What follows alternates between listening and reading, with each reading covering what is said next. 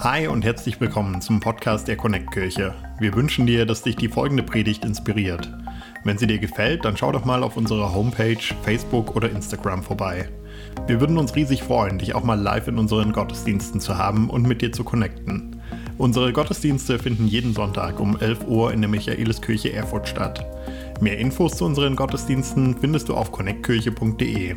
Egal, wo du gerade bist, wir hoffen, dass diese Predigt zu dir spricht und dich einen großen Schritt in deinem Leben weiterbringt. Viel Spaß beim Zuhören. Ja, ich freue mich, dass wir äh, den zweiten Teil angehen von Ich bin's Jesus. Ähm, der erste Teil war ja Ich bin's Jesus, All You Can Eat. Und ihr erinnert euch, ich habe gesagt, dass wir uns nähren dass wir uns nähren. Der Lebenshunger wird gestillt durch den ständigen Blick auf Jesus, indem wir eine Theorie von ihm haben, die dann zu einer Realität unseres Glaubens wird, weil wir Theorie und Praxis abgleichen miteinander und dann auch erfahren können, was hat wirklich Stabilität und worauf können wir uns verlassen. Und jetzt heißt die nächste Predigt im Dunkeln tappen und ich möchte aber, so wie ich es angekündigt habe, dass wir erstmal miteinander wieder die Schlüsselbibelstelle vorlesen, dass wir gesagt haben, das Ziel, was wir haben, ist, dass ein klarer Blick, ein klares Bild von Jesus in uns ist. Deswegen wollen wir lesen Matthäus Kapitel 5, das ist so ein Grundsatz, und ein gemeinsames Gebet beten. Und äh, damit das nicht zu langweilig wird, habe ich mir gedacht, ach, ich komme heute ein paar erschrockene Gesichter. Ich komme zu euch nach hinten und ich würde gerne, dass wir miteinander das Wort Gottes lesen. Jetzt wird die Technik herausgefordert. Ja. Wie weit darf ich gehen? Bis hierhin, alles klar? Gut. Ich wollte ganz nach hinten gehen wollen. Ist das okay? Gut, danke. Lass uns miteinander aufstehen, das Wort Gottes lesen und ich möchte gerne, ähm, wen möchte ich gerne bitten? Darf ich irgendjemanden hier hinten bitten zu lesen? Fühlt sich jemand da offended oder ist das okay? Hey, wie wäre es mit dir? Du darfst auch Nein sagen. Du sagst ja. Okay, danke. Also wir hören jetzt von, dein Name ist? Jonathan. Von Jonathan hören wir jetzt Matthäus Kapitel 5. Ihr seid das Salz der Erde, doch wozu das Salz noch gut ist, wenn es seinen Geschmack verloren hat? Kann man es etwa wieder brauchbar machen? Es wird weggeworfen und zertreten, wie etwas, das nichts wert ist. Ihr seid das Licht der Welt, wie in der Stadt auf einem Berg, die in der Nacht hell erstrahlt, damit alle es sehen können.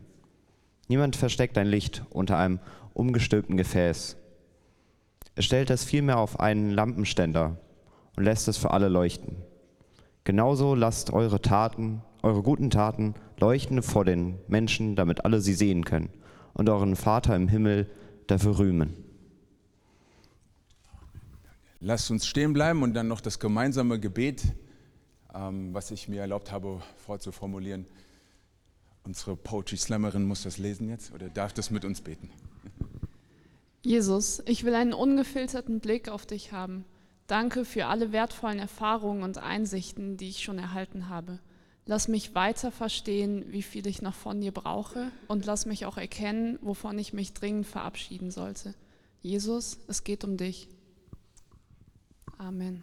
Und alle sagen Amen. Amen. Okay, super. Vielen, vielen Dank. Jetzt dürft ihr euch wieder setzen. Ähm,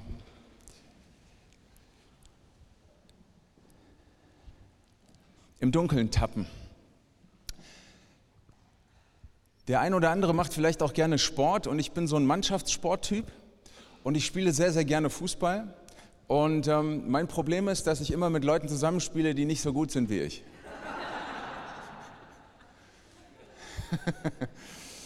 ähm, ich habe mir diesen Satz gut überlegt, weil ich, ich mir gedacht habe, was, okay. Ähm, das, warum das ein Problem ist, weil während ich dann Fußball spiele, und ich habe richtig Spaß an dem Sport. Ich spiele gerne und, es, und ich finde, es ist kreativ. Ich finde, das hat was mit, mit Selbstlosigkeit zu tun, mit Team Spirit. So. Das ist einfach super, mit Fitness, Kondition und so weiter. Aber was ich dann merke, ist, wenn du ein bisschen besser als die anderen bist, dann passiert Folgendes. Du kriegst immer auf die Knochen. Ja? Du bist immer, du bist immer ein bisschen schneller, ein bisschen trickreicher, ein bisschen äh, schneller wieder weg von dem Ort des Geschehens und so. Und das Einzige, was anderen übrig bleibt, ist dann immer hinterhertreten. Ne?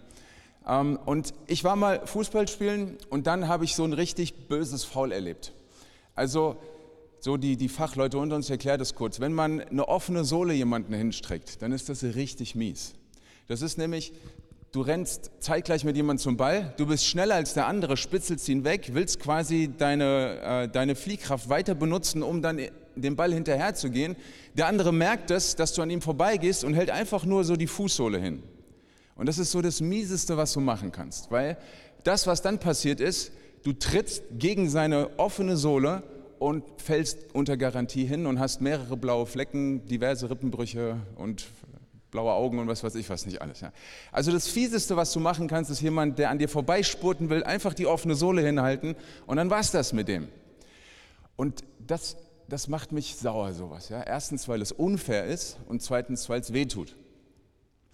Und als ich dann mal Fußball spielen war und so richtig so voll in the zone, sage ich immer, ja, da war ich wirklich so voll im Spiel und habe richtig Spaß gehabt und hin und her. Und was, es kam, wie es kommen musste. Meinem Gegner blieb nichts anderes übrig, als mich zu faulen.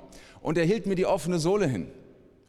Und ich bin da richtig rübergepurzelt und ich habe echt so ein paar Sekunden gebraucht. Es wurde mir schwarz vor Augen vor Schmerz. Und ich dürfte euch Mitleid haben an der Stelle. Es war wirklich nicht schön, danke.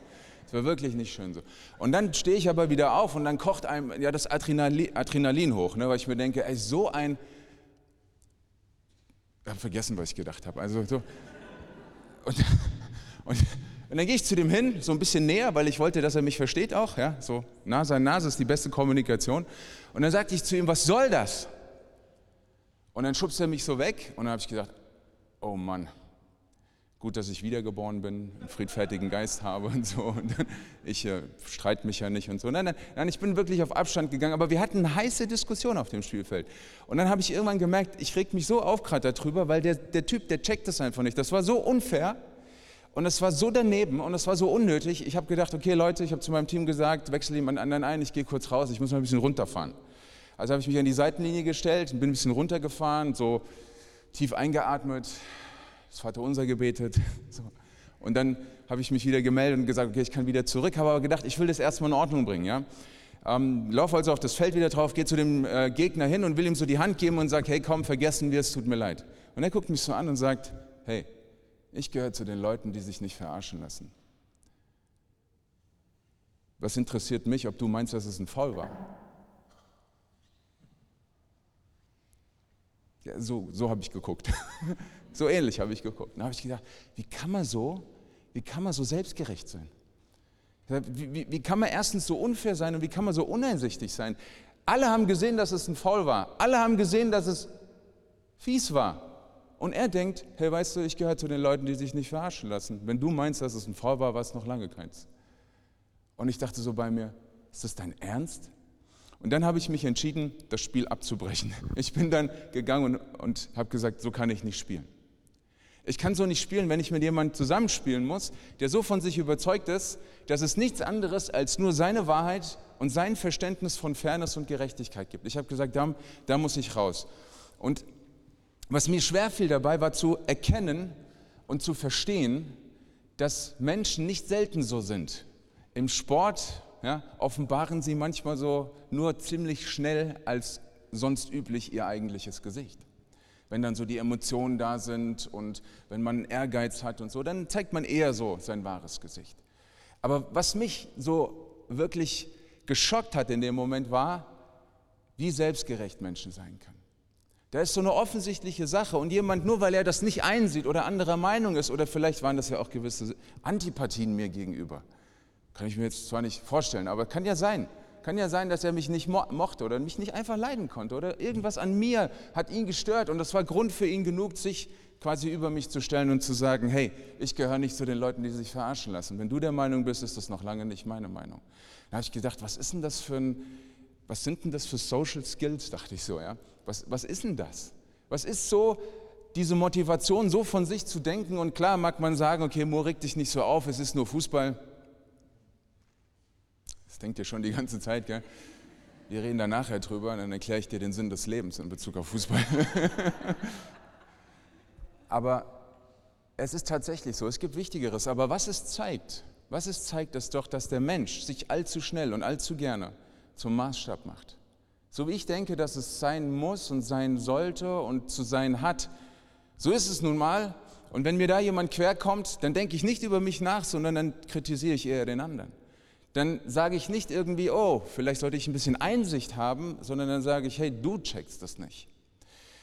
Und in so eine Situation möchte ich mal mit euch reingehen, die sicher jeder von uns mal erlebt hat, wo er sprachlos war aufgrund von Ungerechtigkeit, wo er sprachlos war aufgrund von der Selbstgerechtigkeit, wo es einem schier die Worte äh, wirklich im Halse stecken geblieben sind, weil man nicht mehr wusste, was man zu so viel Selbstgerechtigkeit sagen sollte. In so eine Situation möchte ich mal mit euch äh, reinschauen, natürlich im Johannesevangelium und da ab Kapitel oder das Kapitel 8.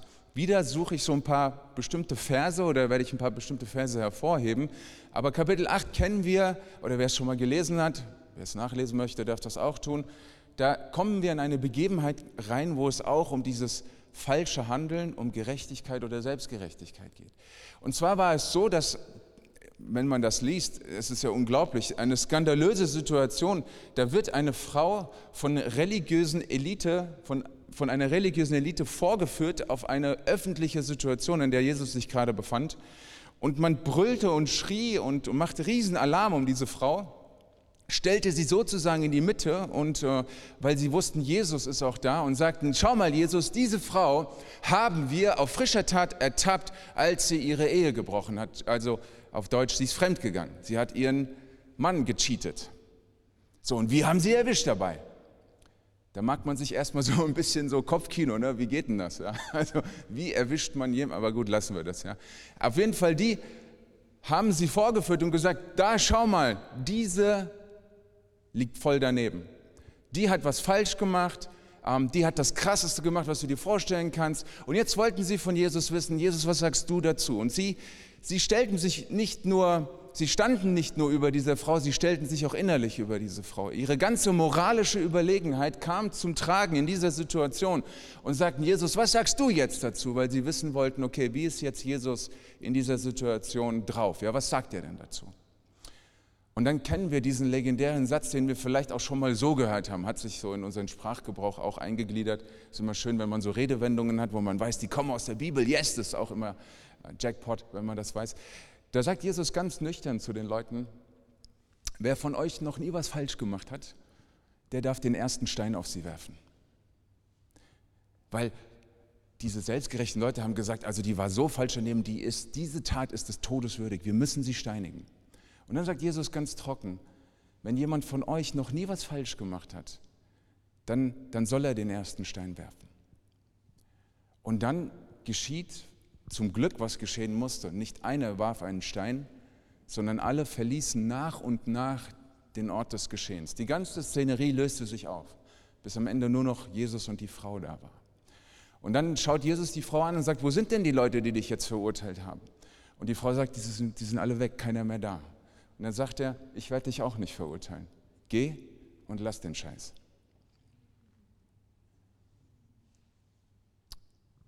So ähnlich. Geh und sündige nicht mehr. Und das macht plötzlich allen deutlich, was ist Selbstgerechtigkeit und was ist Gerechtigkeit. Und das macht mit einem Mal deutlich, wie sehr die Menschen im Dunkeln tappen, weil sie der Meinung sind, dass sie das Maß der Dinge sind. Wie sie sich irren, wie falsch sie liegen. Das ist wie wenn du im dunklen Raum bist mit vielen Leuten und ihnen erzählen willst, wo die Tür ist und selber nichts sehen kannst. Du kannst erst jemanden den Weg weisen, wenn das Licht angeht, der Raum hell wird und du siehst, wo die Tür ist und dann kannst du helfen. Das ist, ich sag mal, diese Situation, wo die Frau so vorgeführt wurde, ich sag's, ich sag's mal so, dunkler, dunkler hätte es nicht sein können. So dunkel vor Selbstgerechtigkeit. Aber dieses Bild macht auch so deutlich, oder diese Szenerie, diese Begebenheit macht so deutlich, was wirklich Gerechtigkeit ist, wenn nämlich Jesus Licht in die Sache bringt. Und es ist natürlich unerhört, dass er sagt, ich vergebe dir, sündige nicht mehr, ich werde dich nicht verurteilen. Wie kam also Jesus dazu, dass er, dass er gesagt hat, nicht die Selbstgerechtigkeit der Menschen ist der Maßstab, sondern ich bin der Maßstab? Wenn wir darüber reden also, dass wir sagen, wir brauchen ein klares Bild von Jesus in uns, damit wir einen klaren Blick auf ihn haben, damit wir auch Menschen eine klare Orientierung geben können, müssen wir verstehen, warum nur Jesus allein Licht in die Sache bringen kann. Wir müssen verstehen, warum Jesus nur allein derjenige ist, der für Gerechtigkeit steht. Und vor allem, das ist wichtig, derjenige ist, der die Gerechtigkeit auch definiert. dass seine Maßstäbe die Maßstäbe sind, um die es geht. Wenn jetzt ein Mensch hätte diese Situation auflösen müssen, wie viel Mediation hätte es da gebraucht? Wie viel Kniffs und Tricks der Konfliktmanagement-Lösungsstrategien wären hier nötig gewesen? Es, es wären tagelange Sitzungen gewesen wahrscheinlich. Aber Jesus macht deutlich, nicht der Mensch ist der Maßstab, sondern ich bin es. Und er sagt das nicht nur als Person, sondern er sagt es auch in dem, was ich tue, zeige ich, wie euer Maßstab auch sein soll.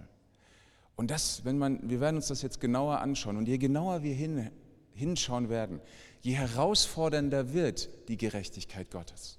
Weil wir doch gerne, doch gerne, ja, bewerten, beurteilen, verurteilen, mit dem Finger auf andere zeigen, unseren Maßstab haben, unsere Vorstellungen haben, unsere Do's und Don'ts und nach denen müssen sich alle richten. Wir haben es halt einfach trotzdem gerne. Aber je genauer wir hinschauen bei Jesus, je herausgeforderter werden wir sein. Und vor allen Dingen will ich dir sagen, lass dich vor allen Dingen herausfordern. Warum also kommt Jesus zu diesem Punkt und sagt, ich verurteile dich auch nicht? Wir lesen Vers 12 mal miteinander. Es wäre jetzt diese nächste Folie. Er sagt, Jesus sagte zu den Leuten, die das alles mitbekommen haben, ich bin das Licht der Welt. Und wer mir nachfolgt, der braucht nicht im Dunkeln umherzuirren, denn er wird das Licht haben, das zum Leben führt. Jesus sagt, ich bin das Licht der Welt. Und er sagt das nicht, deswegen diese Geschichte davor müssen wir beachten. Er sagt das nicht aus dem Zusammenhang heraus, indem er sagt, oh, es wurde gerade Abend und Jesus hatte einen kreativen Gedanken und dachte sich, oh, wenn es dunkel wird, ich bin da und ich bin hell, ich bin euer Licht. Light in the dark, don't worry, be happy, ich bin da. Sondern Es geht um die Selbstgerechtigkeit, um diese Selbstgerechtigkeit, die das Leben der Menschen dunkel macht. Um, das Selbst, um diese Selbstgerechtigkeit, die wie ein Schatten auf dem Zwischenmenschlichen ist. Um diese Selbstgerechtigkeit, die blind macht vor Selbstgerechtigkeit und die unfähig macht, ein wertschätzendes und konstruktives Miteinander zu leben. Diese Selbstgerechtigkeit steht im Weg. Diese Selbstgerechtigkeit macht blind. Diese Selbstgerechtigkeit ist wie eine Finsternis in den Beziehungen von Menschen. Und da bringt Jesus Licht hinein.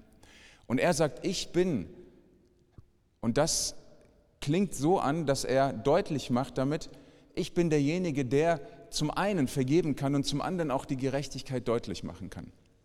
Ich bin das Licht der Welt. Und ich hatte das letztes Mal schon angedeutet und werde das jetzt noch mal ein bisschen vertiefen. Die Leute der damaligen Zeit haben das ganz anders gehört als wir. Wir sagen, ich bin, und dann wartet man ja, wer bist du denn? Und sie haben gehört, die Selbstoffenbarung Gottes in diesem Wort. Sie haben gehört die Begebenheit von Moses, wo Gott Moses ruft und sagt, komm und rette mein Volk, führe es hinaus. Das Volk Gottes war gefangen in ägyptischer Sklaverei. Moses hatte Angst, sagte, wie kann ich da hingehen? Da wird doch niemand auf mich hören. Wer bin ich denn schon?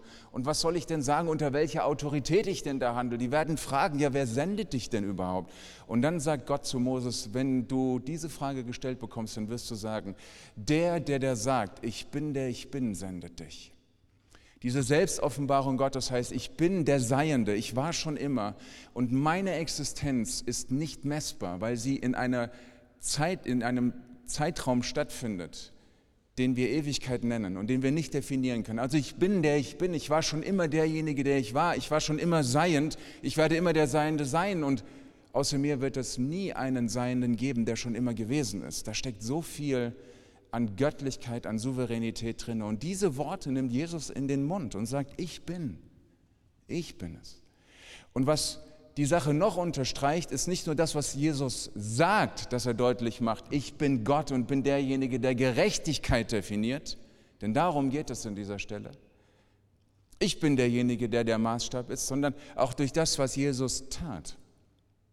Was hat Jesus getan, als die Menschen, dieser ganze Mob auftauchte mit der Frau in der Mitte und richtig die Szenerie am Hochkochen war, was hat er gemacht? Er ist nicht aufgesprungen, hat gesagt, was ist hier los? Kommt mal klar, alle zur Ruhe. Die einen dafür sind auf die rechte, die anderen, die dagegen sind, auf die linke. Ich setze mich jetzt auf den Richterstuhl und bringe euch mal bei, wie man die Sache hier löst. Denn was hat Jesus gemacht in dieser Situation? Er saß da. Er blickte noch nicht mal nach oben, lesen wir an dieser Stelle. Vers 7 in dem achten Kapitel. Er saß einfach nur da. Er setzte sich, er saß. So, er saß. Und dann um ihn herum tobte alles. Ja? Die Leute haben gesagt, das Krasseste, was passieren kann, wir haben sie erwischt, die Bitch, mach sie fertig, Steine her, kaputt mit ihr. Und richtig so, wow, war los. Und Jesus saß einfach nur da, so ganz ruhig. Und was machte er noch? Er schrieb mit dem Finger auf die Erde. So, einfach so wie ich jetzt. Ich sitze jetzt hier und schreibe irgendwas. Und ich denke mir so, ey, so, so desinteressierter geht es gar nicht mehr, oder? So, wenn, wenn du so jemanden hast, mit dem du redest, du hast ein wichtiges Anliegen und der guckt die ganze Zeit nur auf sein Handy. So, da fühlst du dich voll verstanden, oder? Also, denkst du dir, der ist voll bei mir. So, hey, gut, dass ich zu ihm gekommen bin, oder? Ach, gut, dass ich zu niemand anderen gegangen bin. Also Jesus sitzt also da und er schreibt einfach nur auf die Erde. Warum macht Jesus das? Was ist das? Ist er desinteressiert? Nein, Jesus macht deutlich, dass er Gott ist. Denn diese Eigenschaft, wir lesen das im Propheten Jeremia 17, Vers 13 und 14. Ich habe euch den Vers mitgebracht. Ähm, habe ich doch, oder? Habe ich nicht. Also dann lest mal in euren Advices ja, ähm, und ähm, analogen Bibeln bitte. Jeremia das ist das Alte Testament. Das ist das immer, wo ihr drüber blättert. Ja? Der Teil. Entschuldigung, okay. Also Jeremia, der Prophet Jeremia, Kapitel 17, Vers 13. Da heißt, da heißt es über Gott, da spricht der Prophet und sagt, Herr, du bist die Hoffnung Israels. Aber wer sich von dir löst, wird scheitern. Und wer von dir abfällt, dessen Name wird in den, Straub, in den Staub geschrieben sein und schnell vergessen. Denn er hat den Herrn verlassen, die Quelle des lebendigen Wassers. Heile du mich, Herr, dann werde ich gesund. Und hilf du mir, Herr, dann ist mir geholfen. Ich preise nur dich allein. Das ist doch stark, oder? Jesus tut, was nur Gott tun kann. Er schreibt die Sünden in die Erde. Und er ist derjenige, der sie wieder wegwischen kann. Er ist derjenige, und das ist das Wichtige, was wir an dieser Prophetenstelle lernen. Er ist derjenige, der Sünde und Sünder definiert und nicht die Menschen. Er ist derjenige, der sagt, was gerecht und was ungerecht ist. Er ist derjenige, der das in den Boden zeichnet und sagt, so ist es und nicht wie ihr meint. Und wir müssen und dürfen das festhalten, dass wir sagen, nicht wir Menschen sind untereinander die Richter, nicht wir Menschen sind untereinander der Maßstab, sondern der Gott, der sich hinkniet und die Dinge in die Erde schreibt und sie dann wegwischt und sagt, meine Gerechtigkeit, das ist Gerechtigkeit. Und ich benenne, was Schuld ist und ich benenne, was vergeben ist. Und es ist enorm stark, was wir hier erleben im Johannesevangelium Kapitel 8. Jesus ist dieser Gott, der die Sünden in die Erde schreibt und der ausspricht, was gerecht und was ungerecht ist. Und der sagt, ich bin der ich bin und deswegen bin ich das Licht dieser Welt. Und dieser Moment wird mit einem Mal hell. Hell und nochmal hell. Heller, als man sich das vorstellen kann. Und dann gibt es nur noch ihn und diese Frau und nur noch dieses, diesen Moment, wo Jesus sagt, jetzt habt ihr es nicht nur gesehen, ganz praktisch, sondern jetzt lade ich euch ein und sage, ich bin das Licht der Welt. Und dann bleibt es nicht bei der Faszination, die wir, worüber ich das letzte Mal schon gesprochen hatte, letzten Sonntag zu sagen, ja, Faszination und darum äh, folgen wir alle Jesus nach. Nein, sondern die Faszination kann auch schnell vergehen. Sondern jetzt kommt eine Aufforderung. Jetzt sagt Jesus, ich bin das Licht der Welt. Ich definiere Gerechtigkeit und Vergebung und Versöhnung. Also, wer mir nachfolgt, wer mir nachfolgt, und er sagt, Anteil hast du an dieser Gerechtigkeit als Mensch, indem du mir nachfolgst, indem du dich nach mir richtest, indem du auf mich schaust, indem du dich mit mir abgleichst. Nachfolge heißt, ihr wisst das, Nachfolge heißt, mein ganzes Leben hat einen Richtwert und der ist Christus. Und dieser Richtwert Christus macht mich zu einem Christen, genau. War, war zu einfach eben, gell? Nachfolge heißt, ich unterstelle mich. Ich unterstelle mich Gott. Und das ist die Herausforderung, auch gerade in unserer heutigen Zeit, in unserer aufgeklärten Zeit, wo wir in unseren, ja, es geht mir um mich Zeitalter sind, dass wir sagen als Menschen, es gilt darum, dass du dich unterordnest. Uah. Das hört sich so devot an, das hört sich so knecht, so nach Knechtschaft an. Das hört sich so nach gar nicht freier Wille an. Das hört sich so, ich lasse mir doch nichts sagen an. Das hört sich so nach offener Sohle an, ja? Ich lasse mich doch nicht, Pünktchen, Pünktchen.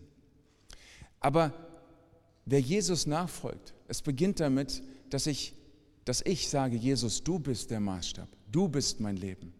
Du bist es, auf den es ankommt. Auf dich höre ich, deine Gerechtigkeit, deine Wahrheit, deine Sicht und deine Liebe über das Leben und die, die Sicht der Dinge. Das ist das, was für mich entscheidend ist. Und deshalb ist es manches Mal so herausfordernd, die Botschaft von Christus. Sie ist herausfordernd. Deswegen, ich wehre mich gegen diese Botschaften, wo ich immer wieder gerne sage, Christus als Add-on und versuch's mal hiermit und Life-Coaching auf fromm. Bah! Es beginnt damit, dass du sagst, nicht ich bin der Herr und der Gott meines Lebens, sondern Christus, der selbst derjenige ist, der auf die Welt gekommen ist, um mir zu zeigen, wo es lang geht.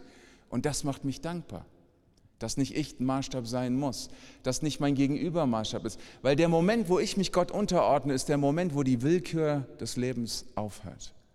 Weil ich weiß, dass nicht ich und dass, dass nicht du der Maßstab sind, sondern dass Gott es ist.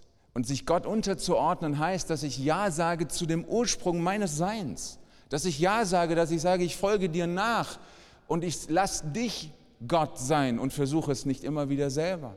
Ich folge dir nach und sage, das, was du sagst über mich, das Leben, die Menschen um mich herum, das ist das, was wichtig ist für mich. Das ist das, was mich interessiert. Das ist das, wo ich auch die Garantie dann habe, in der ich weiß, so ist Leben. Denn das sagt Jesus, und ich wiederhole mich gerne immer an der Stelle, er sagt das auch, er sagt, ich bin gekommen, damit sie das Leben haben. Und damit sie es damit im Übermaß haben. Damit sie quasi gar nicht mehr wissen, wohin mit Leben. Dass sie durchdrehen vor Freude. Deswegen bin ich gekommen und deswegen sagt er, folgt mir nach. Und folgt mir nach heißt, vergiss, was du denkst, was Gerechtigkeit oder Ungerechtigkeit ist.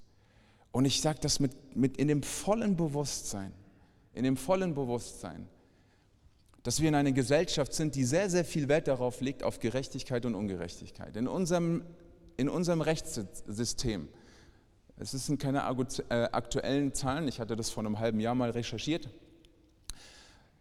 wir haben über 1000 Gesetze. Also wir meinen wirklich zu wissen, was gerecht ist. Also Gesetze, Verordnungen, Satzungen und so weiter. Es ist, wenn du nur mal dir den Spaß machst, einen Verein zu gründen, ja? Hey, welcome to Germany.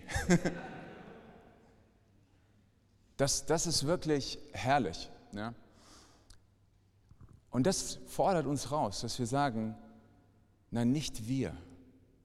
Sondern das, was das Entscheidende ist, was wir hier lernen, dass das Jesus sagt, wer mir nachfolgt, der wird nicht mehr im Dunkeln tappen. Wer mir nachfolgt, ich sage es mal so, der ist frei davon zu meinen, dass er Gerechtigkeit sein oder definieren muss. Er ist frei davon, anderen vorschreiben zu müssen, wie sie sich zu verhalten haben. Und er ist auch frei davon, sich von anderen knechten zu lassen. Und dieses, wer mir nachfolgt, wird das Licht des Lebens in sich haben. Das bedeutet, dass er auch für sich selber weiß, was Recht und was Unrecht ist. Und Jesus nachfolgen bedeutet also, dass nicht ich der Maßstab bin, sondern dass ich Gott den Maßstab sein lasse, der er ist per Definition, und dass ich an ihm mein Leben ausrichte. Und dass ich es zulasse, dass nicht immer alles so läuft, wie ich mir das vorstelle. Kennt ihr das auch? Das macht am wenigsten Spaß. Ne? Dass man irgendwo so denkt, hey, jetzt, aber eigentlich, es müsste doch, ja. Und wenn man doch, und so wie ich das gerade sehe, bewerte und beurteile, ist ja nicht nur falsch alles. Und dann zu sagen, nee, das lasse ich aber los, weil wenn ich darauf bestehe, dann wird es dunkel.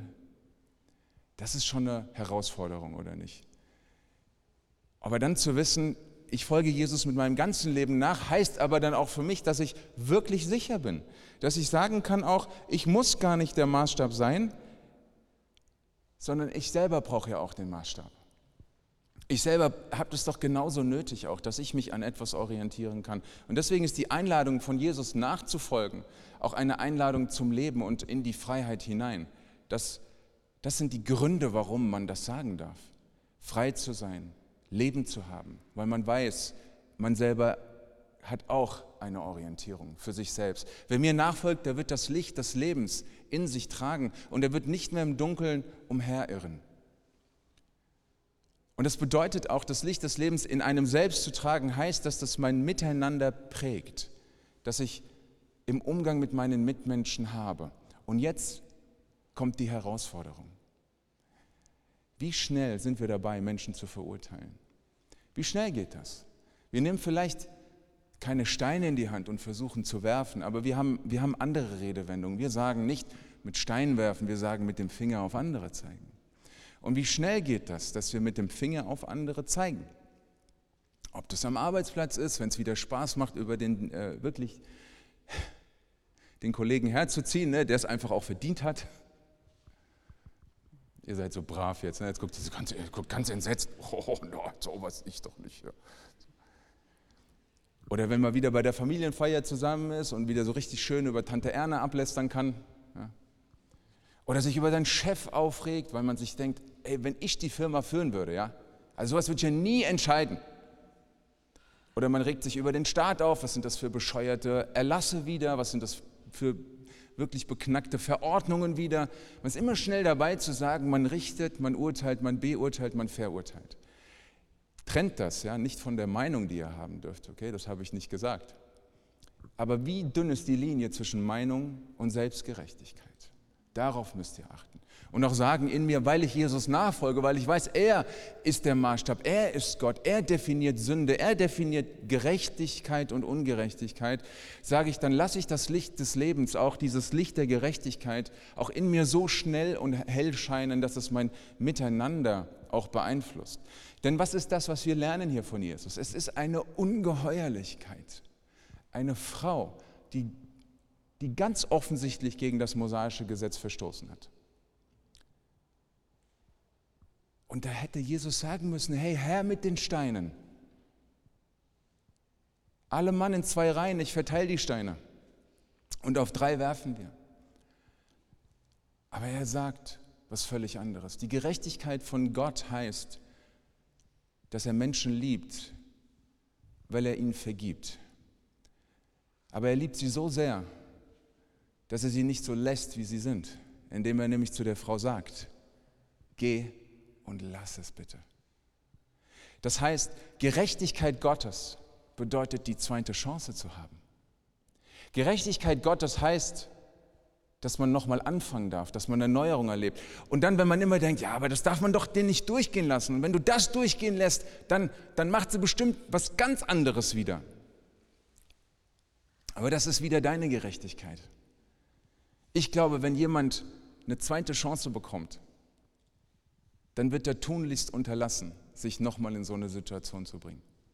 Ich glaube, wenn jemand weiß, wie krass das ist, dass man wirklich was so Schwerwiegendes vergeben bekommt, dass man wirklich nochmal eine Chance bekommt, dass man sagt, es tut mir selber so leid, ich bedauere das selbst so.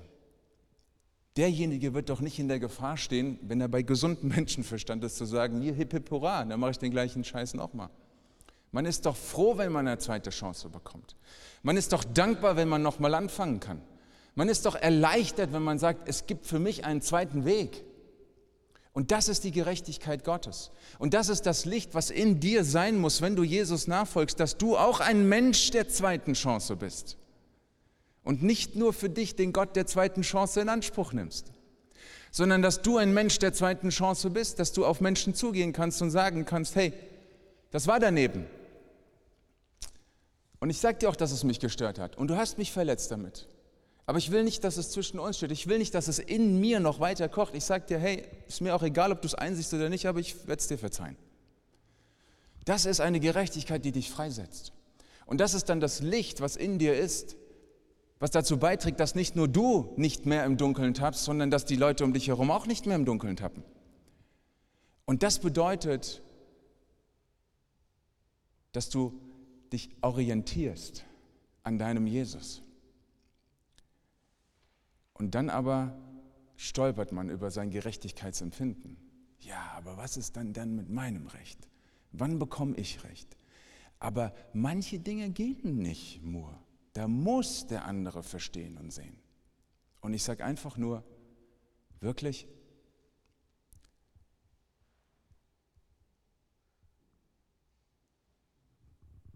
Wenn du an die Gerechtigkeit Gottes glaubst, dann glaub auch an Gott, dass er für Gerechtigkeit sorgt. Dass er dafür sorgt. Mach dir keine Gedanken darüber. Und manches Mal wirst du warten müssen. Und manches Mal wird es sich unendlich lange anführen. Aber ich glaube, die Menschen, die Jesus nachfolgen, die werden auch nicht, nicht ins Messer laufen. Es wird nicht immer alles leicht. Es wird nicht immer alles easy. Es ist nicht immer alles so fair. Aber wenn ich weiß, ich richte mich nach einem anderen Maßstab, dann kann ich immer damit rechnen, dass Gott sich zu mir stellen wird. Und darauf wird es schlussendlich ankommen. Nicht, ob ich vor Menschen bestehen kann, sondern dass ich vor Gott bestehen kann. Und manches Mal, so sagt Jesus uns das auch, leide, leide lieber, leide lieber wegen einer Gerechtigkeit als wegen einer Ungerechtigkeit. Leide lieber, dass du dich an mich orientierst und das Richtige tust und Menschen trampeln auf dir rum, als dass du das Gleiche wie sie tust und dann den ganzen Scheiß ausbaden musst. Leide lieber wegen der Gerechtigkeit als wegen Ungerechtigkeit. Also halt das fest. Und das müssen wir lernen. Wir müssen uns da wieder drauf einlassen. Und das Zwischenmenschliche wird sehr davon geprägt auch, dass ich sage, ich bin auch ein Mensch der zweiten Chance. Ich gestehe es meinen, meinen Mitmenschen auch zu. Und das bedeutet, dass ich versöhnlich bin, das bedeutet, dass ich einsichtig bin und das bedeutet, dass ich fehlerfreundlich bin. Das ist ganz wichtig, fehlerfreundlich zu sein. Dass ich um mich herum weiß, ich lebe in keiner perfekten Welt. Leute werden immer Fehler machen. Leute werden sich ungerecht verhalten. Leute werden unfair sein. Menschen werden so sein. Menschen sind so. Warum sind sie so? Ja, weil, weil sie Jesus brauchen, Mensch. Vergiss das doch nicht. Erwarte doch nicht von ihnen, dass sie sich perfekt verhalten. Nein, es sei fehlerfreundlich, so wie Jesus dieses ungehörige fehlerfreundlich an den Tag gelegt hat und gesagt hat, ich verurteile dich nicht. Geh, ich vergebe dir. Lass den Scheiß. Schau, dass du klarkommst in deinem Leben. Das ist Licht. Das ist, wenn man jemand sagt, ich folge Jesus nach, ich vertraue auf die Gerechtigkeit Gottes in meinem Leben. Ich bin fehlerfreundlich. Ich lasse das zu dass um mich herum nicht alles perfekt läuft.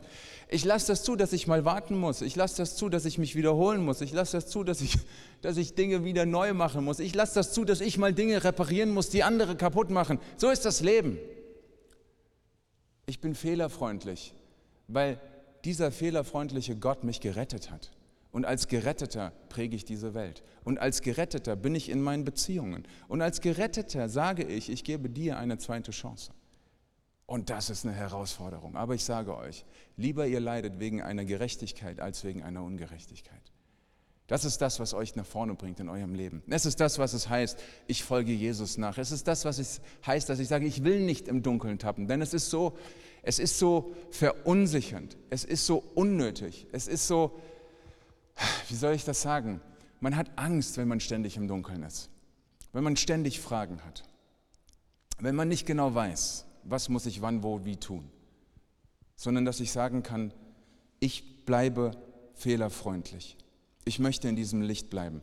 Und deshalb will ich dir sagen, heute Morgen, dass du auch zwei Entscheidungen treffen solltest für dich. Die erste Entscheidung soll die sein, dass du mit dir selbst nicht so streng bist. Jetzt wird es ganz hell in dem Raum hier, schön alle strahlen und sagen, oh, das hört sich gut an.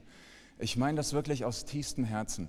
Sei nicht so streng mit dir. Sei nicht so streng mit dir. Ich, ich plaudere mal ein bisschen aus dem Nähkästchen eines Seelsorgers auch.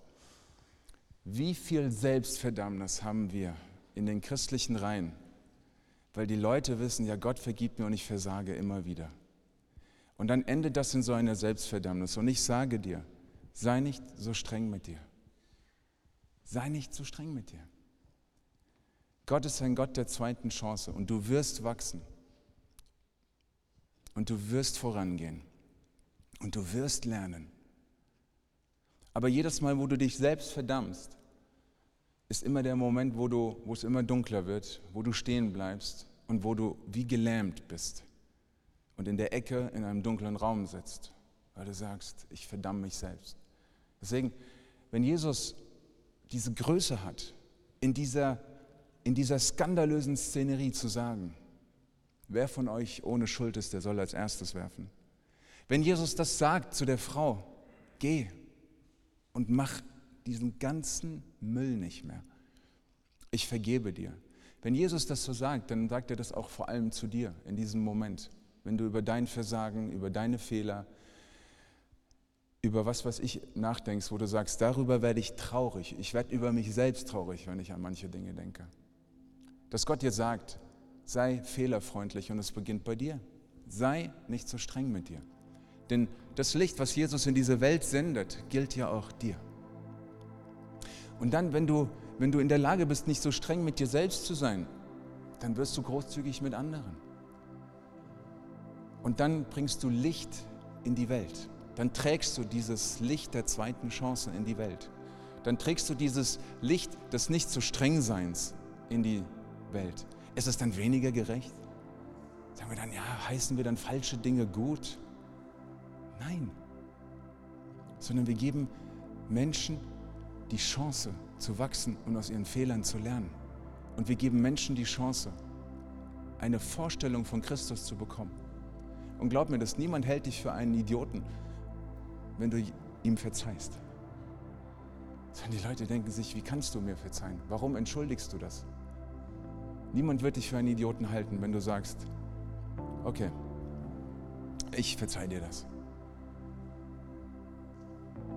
Niemand wird dich, sondern du wirst, ich bin davon überzeugt, wenn wir immer davon reden, wir müssen die Welt zu einem besseren Ort machen.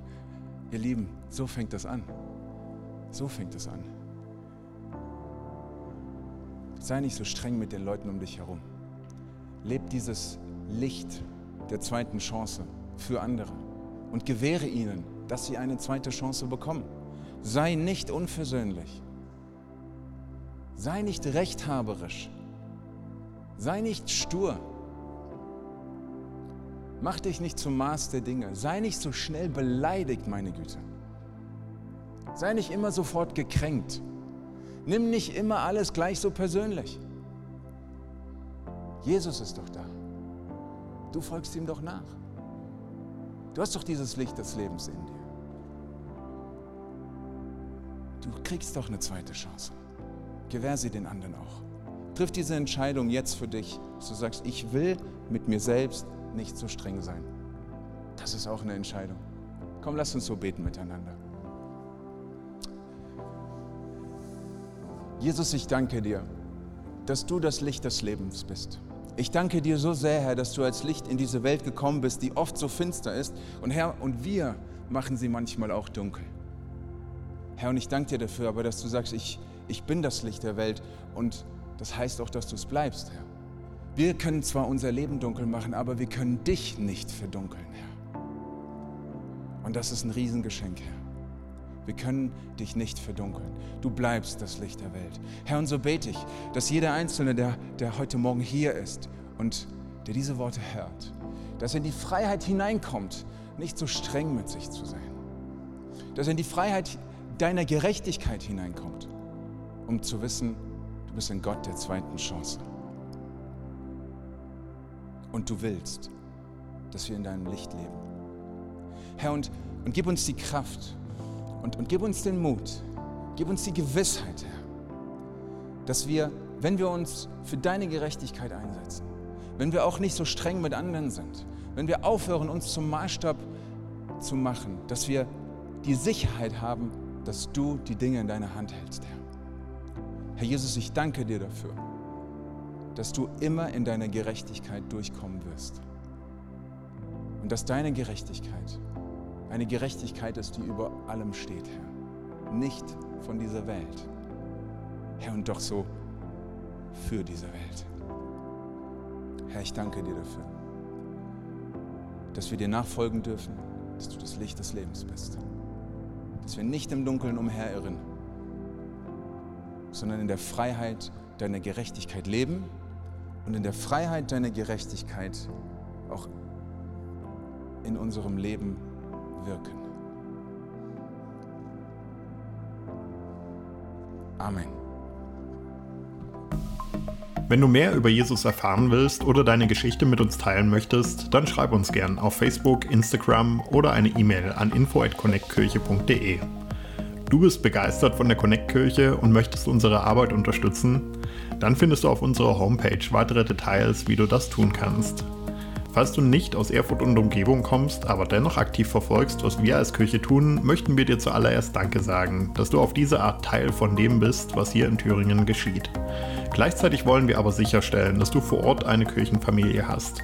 Wir sind der festen Überzeugung, dass es keinen Ersatz dafür gibt, eine Kirche vor Ort zu haben, in der du connected bist und Beziehungen pflegen kannst, die dich im Glauben voranbringen. Falls du keine Kirche vor Ort haben solltest, ermutigen wir dich dazu, dir eine zu suchen.